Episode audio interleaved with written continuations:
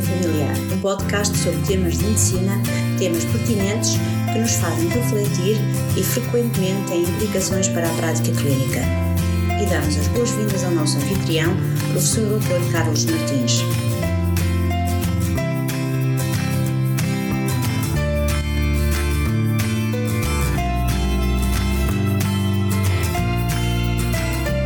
Hoje quero começar por agradecer a todos os colegas que nos acompanharam no último webinar que realizamos sobre o coronavírus e a doença Covid-19.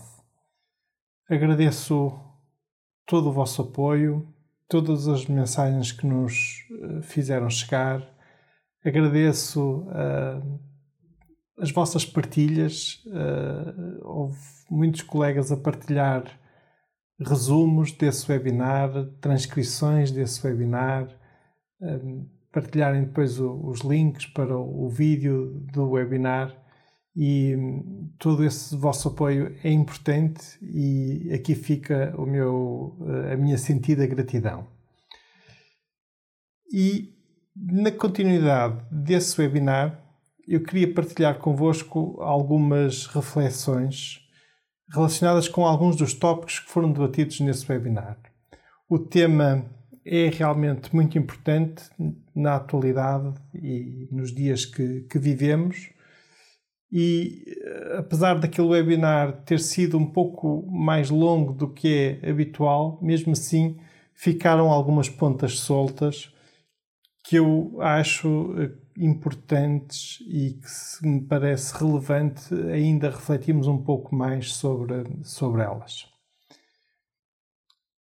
Começando por aquela questão relacionada com um, os receptores ECA uh, aos quais o coronavírus se liga para entrar dentro das, das células e uh, o facto de nos devemos preocupar ou não se os nossos pacientes est estão a fazer uh, IECAS ou ARA2 para tratar a sua uh, hipertensão.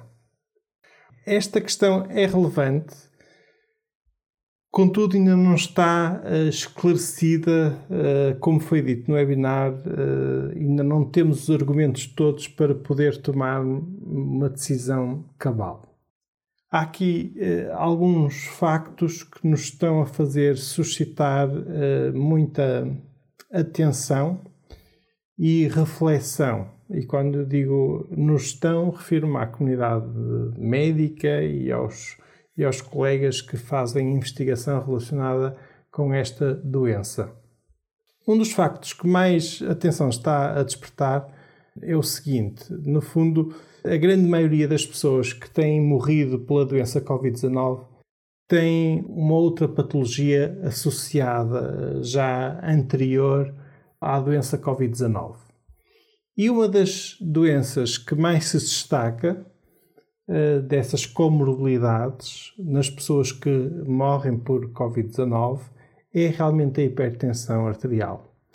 Isto uh, gera uh, estupefação, porque normalmente um doente hipertenso, se bem controlado, eh, no fundo não representa eh, uma hipertensão bem controlada, não representa um fator de risco adicional de elevado significado para uma, uma, uma situação tipo uma doença viral.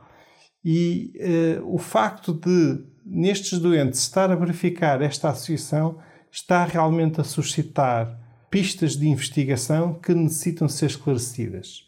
E nós sabemos que muitos destes doentes estão a fazer IECAs ou ARA2. Sabemos que estes fármacos aumentam a expressão do receptor ECA nas células e isso faz gerar realmente aqui a tal questão até que ponto é que o facto destes doentes estarem a fazer esta medicação esta medicação não estará a causar maior risco destas pessoas contraírem a infecção e depois terem uma infecção mais grave, com mais complicações e isso aumentar realmente o seu risco de morte.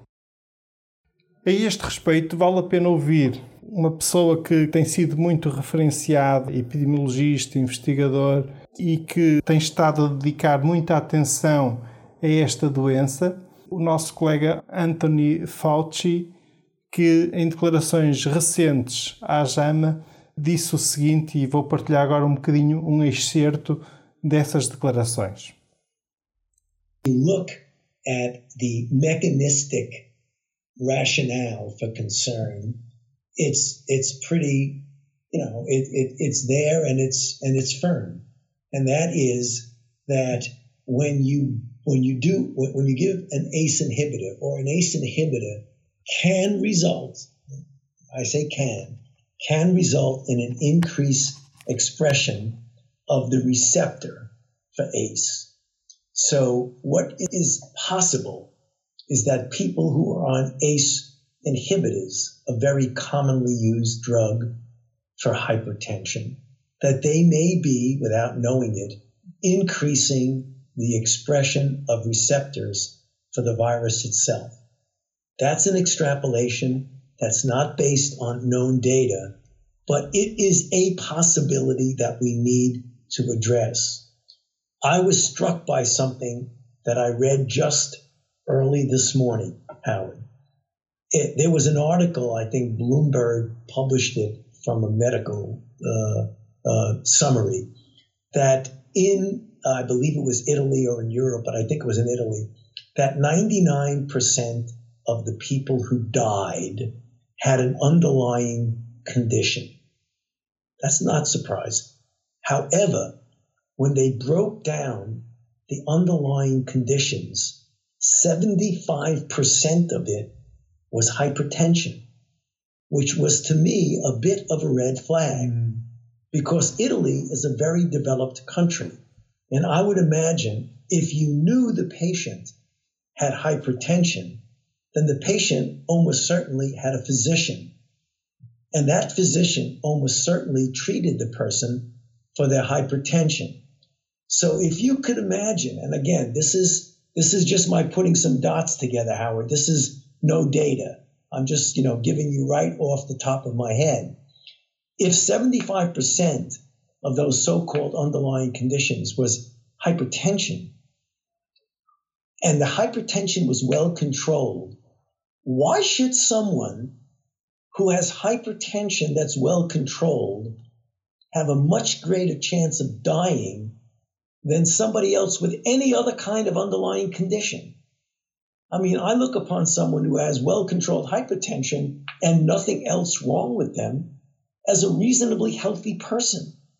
Yet it was skewed towards people with hypertension, which tells me I don't know what the answer is, but somebody better look really carefully. And that's what we're hopefully going to get that data from the Italian scientists. When they did the natural history data, is there any way they could find out what drugs those individuals were on? It may turn out to be absolutely nothing, but I think we need to at least look at it.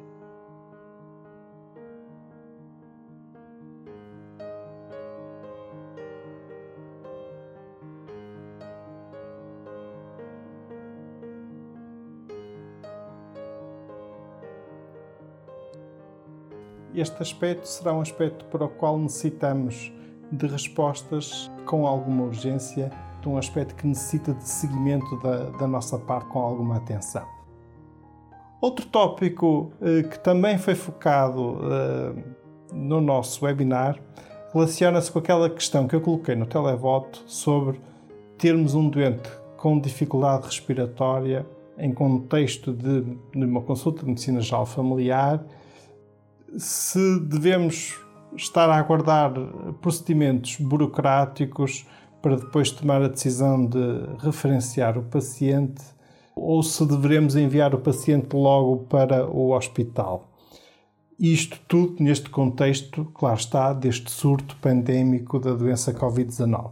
Ora bom, eu coloquei esta questão no televoto porque este aspecto é, é importante, ou seja, atendendo aos dados que vamos recebendo da evolução natural desta doença, nós sabemos que numa parte significativa dos nossos doentes a doença é leve, algo similar a uma, a uma constipação, mas depois sabemos que numa parte destes doentes, a da altura, a doença evolui para uma pneumonia que normalmente, do ponto de vista uh, radiológico, se apresenta como uma pneumonia intersticial bilateral. E sabemos que depois ainda esses doentes com pneumonia intersticial uma boa parte deles evolui para síndrome agudo respiratório, que pode evoluir muito rapidamente para uma situação uh, fatal e de difícil controle. Nesta evolução, neste processo evolutivo, os doentes que têm um quadro ligeiro vão começar a ser acompanhados por nós, uh, médicos de família. Neste contexto, é muito importante estarmos eh, atentos a possíveis sinais, sintomas, para saber quando encaminhar o nosso paciente para o hospital ou para saber, no fundo, quando é que aquela situação poderá estar a complicar-se e originar, por exemplo, a pneumonia intersticial. Ora, aquilo que nossos colegas também nos dizem é que, por vezes, os doentes que apresentam pneumonia intersticial não apresentam sinais de grande gravidade clínica aparente, mas normalmente já apresentam uma franca uh, hipoxémia e sinais de dificuldade respiratória. Ora, o, a dificuldade respiratória aqui, neste contexto desta doença, pode ser um elemento chave e, e importante. E pode realmente ser aqui um, um, um dos sinais mais importantes para decidirmos se aquele doente precisa de ser referenciado para o hospital para depois iniciar uma, uma avaliação mais aprofundada. Uh, realmente pode muitas das vezes esse ser o primeiro sinal de que a situação dele se está a complicar e vai carecer de cuidados hospitalares. Portanto, eu acho que na altura, no webinar, esta questão foi colocada e partilhada no televoto mas realmente o sentido dela ter sido colocada e o porquê, uh, o contexto foi este, e fica aqui um bocadinho também já mais esclarecida uh, e esclarecido este, este tópico.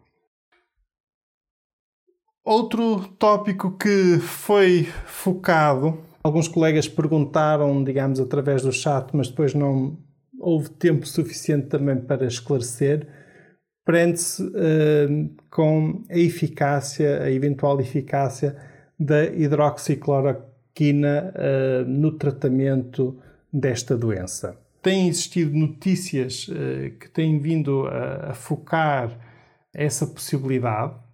Essas notícias devem-se, sobretudo, a um pequeno ensaio que foi efetuado por colegas nossos em Marselha, França, só que esse estudo tem eh, francos problemas do ponto de vista de validade científica.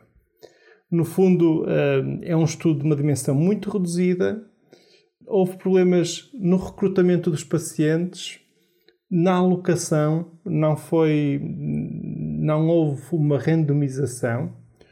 O grupo que foi tratado era substancialmente diferente do grupo controlo e o próprio outcome, ou seja, o marcador que foi medido eh, como resultado, não foi propriamente a cura dos doentes, e isso tudo faz com que este estudo esteja a ser considerado pela comunidade médica e científica com muitas reservas e como não sendo suficientemente válido para se poder considerar desde já a hidroxicloroquina como um tratamento eficaz para esta doença.